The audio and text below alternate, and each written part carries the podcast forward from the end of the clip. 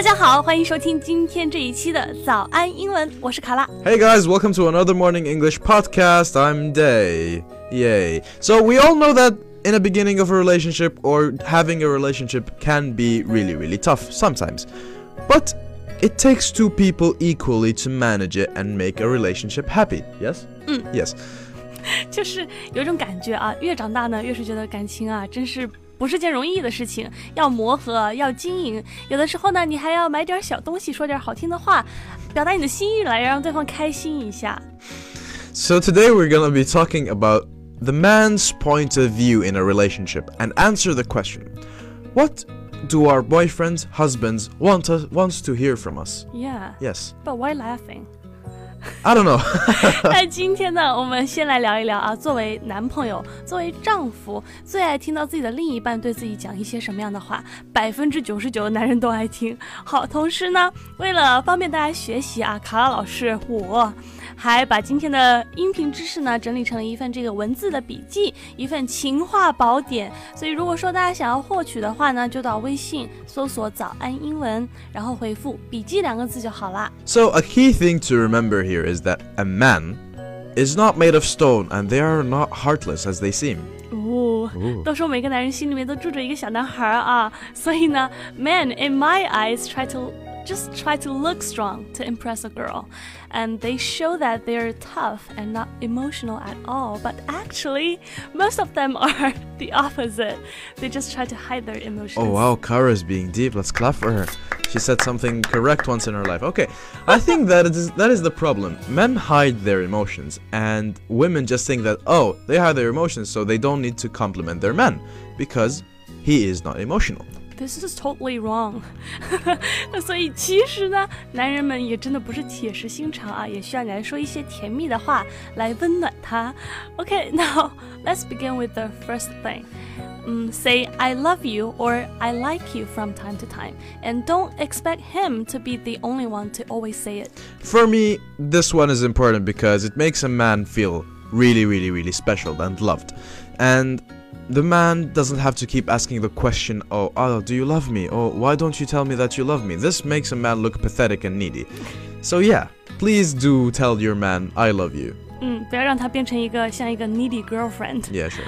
嗯，好，然后呢，第二点，I think saying the words "I feel safe with you" 或者 "You make me happy" makes the man feel proud of himself, and that he's doing a good job in actually making his woman happy. Yeah, I think that's a, a necessary thing to do. Now, number three, I always rarely hear this word. I respect you. You'd be surprised how much this phrase means to a man. Yes, men can be emotional, but they still want to feel like a man. 哦 Oh, yeah, I see. 所以第三句话呢叫做 "I respect you"，我非常尊敬你，我非常敬重你，would make him. uh, feel like in his woman's eyes, he's the perfect man who can fix problems and keep her safe. Yeah, sure. So, number four, what do you want to do? What do you want to do? This phrase should be asked to men more often. Ask me why, Kara. Why, Day? Is it because that this question lets the man feel that his opinion is appreciated? Yes, I do agree. I just asked you to ask me why. But yeah, actually, what you said is quite on point. If you are a girl, not Kara, she's not a girl, but if you are a girl and you have a boyfriend, ask him, What do you want to do today? and see how he reacts. I bet you he's gonna love it. Or he's gonna break up with you. Okay, now that we gave you guys some phrases that might make your man stay, now let's share some ways you can compliment your lover and give you guys examples. Yay. The first one you can compliment him by or with is complimenting the way you believe in him. 呃，首先呢，你赞扬你的另一半的第一个方式啊，就是，呃，在他闪光，就是 where you think he shines。 Uh huh. Uh huh. 对，就是你觉得他的一些长处，你可以多表扬一下他，就会让他非常的有成就感。呃，比如说呢，one of the biggest thing that makes a guy melt is when his partner supports him or believes in him。 An example of this way of complimenting is, Hey, I believe in you, or I believe that you can make it. 嗯，你可以的，加油你行的。 Yes?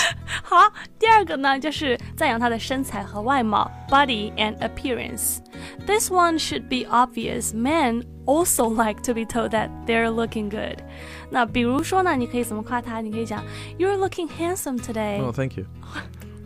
或者呢，你可以讲说 Is that a perfume that you put on? Smells nice. Oh, thank you. You make me high here. Number three, compliments that acknowledge his efforts. Everyone likes to be recognized for their effort that they put into their relationship. 嗯，就是你要承认他在感情里面的努力和付出。 An example for this is I love the food so much. I really appre- appreciate the effort. You Mm. are a really good cook. 嗯，或者说他送你一个礼物的话，你就可以讲说 I really love your present 这 It's 之类 very 的对 thoughtful, yeah. 嗯，然后呢， 接下来啊，你可以讲一些 compliments that show that you trust him，就是要表达你对他的信任。因为 men for some reasons like to be seen as the leader, so why don't you humor him a little？ Ooh. With phrases like, I trust you, I am on your side, I would follow you anywhere. Yes, you are leading a battle, but still, he is your man, so you have to tell him this sometimes. 好，那接下来呢，最后啊，我们来迅速的、快速的复习一下今天讲的这些句子。Number one, I love you or I like you. Number two, I feel safe with you, or you make me happy. Number three, I respect you. Number four, what do you want to do? Number five, hey, I believe in you or I I believe that you can make it. Number six, you are looking handsome today. Is that a new perfume you put on? Smells nice. 这个好变态，听起来。 好，Number seven, I love the food so much. I really appreciate the the effort. And number eight, I trust you. I am on your side. I would follow you anywhere. Just please don't kill me. Men and women should show each other emotions. They should show each other the love that they keep for each other. And for women, if if you want a man to say I love you and all of that stuff, you should say that to your man as well. So it's a uh, how do you say this? Mutual. Mutual beneficial uh, relationship. Yes. Okay. Very good. Very good, Cara. Very good. 行行行，呃，最后呢，就是跟大家讲啊，感情真的是需要经营的，你要多表达自己对对方的爱。那中国人呢，就我们啊，可能都是比较含蓄、比较害羞的。那希望教大家这些英文，可能你们用英文讲出来呢，就不会那么的害羞了。希望大家可以用上啊。那我们今天的节目呢，就和大家聊到这里。如果说大家喜欢这个主题的话呢，可以来评论告诉我们，我们可以再给大家做一期，呃，你的 girlfriend 或者你的 wife 喜欢听的一些句子。另外呢，如果说你有需要想要更加高效系统的提高英文，还可以来了解一下我们的这个付费课程。啊、只要到微信搜索“早安英文”，然后回复“会员”就可以查看详情啦。 All right, guys. Or, or, all right, girls. We taught you about uh, what to say to a guy and how to make him feel happy.